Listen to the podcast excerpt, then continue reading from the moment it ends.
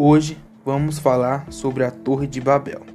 Segundo Gênesis, capítulo 11, versículo 1 ao 9, é um mito de origem usado para explicar as diferentes línguas faladas no mundo.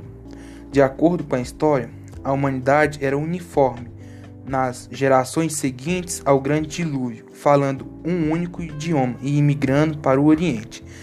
Vão para a terra de Shinar. Neste local, combinaram construir uma cidade e uma torre alta o suficiente para alcançar o céu. Observando a cidade e a torre, Deus misturou suas vozes para que eles não possam entender uns aos outros.